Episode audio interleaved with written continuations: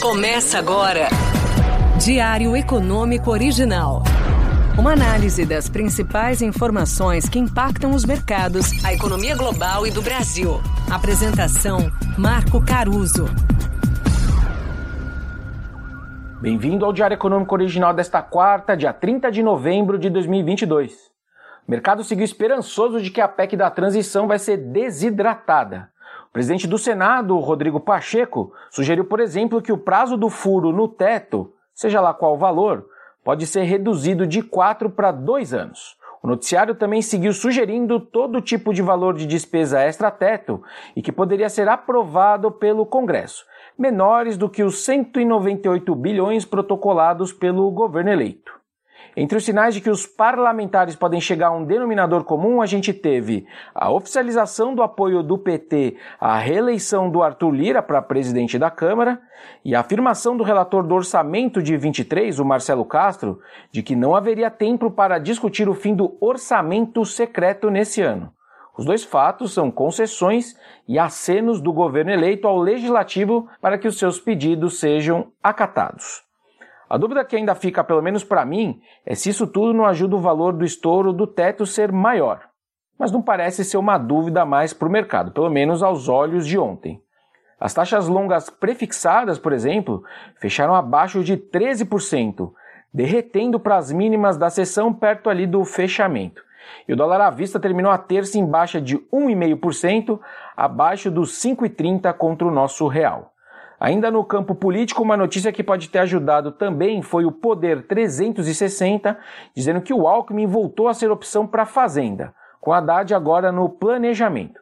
Segundo o site, o vice-presidente eleito teria diálogo mais ameno com o mercado, palavras deles. Bom, aí a gente vê que em época que o Spotify faz o compilado das mais ouvidas do ano, o samba de uma nota só fiscal desponta nas paradas de sucesso e trilha sonora dos investidores mais uma vez.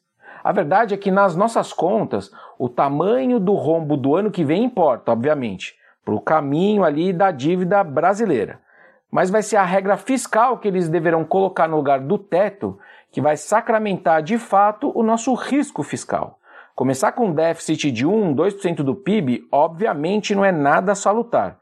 E demonstra também uma preferência revelada do novo governo pelo expansionismo fiscal. Só que ela pode ser contornada por uma regra crível de controle das contas públicas. Só que isso a gente só vai saber no ano que vem. Enfim. Bom, mas voltando para os ativos, a nossa bolsa também foi ajudada pelo cenário externo, especialmente pelas commodities. Quase metade dos 2% de alta do nosso índice vieram do setor de materiais, com a Vale subindo quase 4%, explicando mais ou menos um terço dessa valorização. Com o petróleo se firmando lá fora, especificamente o WTI, a Petro também avançou mais de 4% e explica outros 20% do IBOV. Esse bom desempenho das commodities ontem vem de outro disco quebrado e vai e vem de narrativas em volta da Covid na China. Os casos voltaram a renovar máximas no ano, mas a Autoridade Nacional de Saúde do país disse que vai reforçar a vacinação dos idosos, que é justamente a porção da população relativamente pouco vacinada nas doses extras, né, na terceira dose, e um dos motivos para a política do governo chinês ser tão restritiva. Um comentário agora rápido sobre as varejistas na nossa bolsa. A queda da curva de juros deu uma sobrevida aos papéis ontem, mas um ponto que eu não trouxe antes, no começo da semana e que vale destacar, foi o fraco desempenho da Black Friday semana passada e da Cyber Monday na segunda. A consultoria Nielsen informou que o faturamento bruto da Black Friday desse ano caiu 23% em relação a 2021. E aí o faturamento bruto do e-commerce brasileiro na chamada Cyber Monday que é a segunda-feira que vem logo depois da Black Friday, recuou 12% na comparação com o ano passado.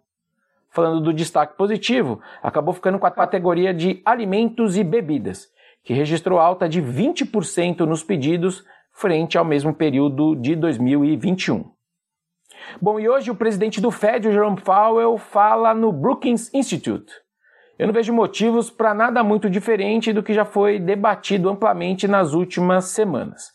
Eles podem reduzir o ritmo de alta de juros na reunião de dezembro, só que eles seguem propensos a ir mais longe no ciclo e a manter um tom duro e austero nas suas aparições públicas.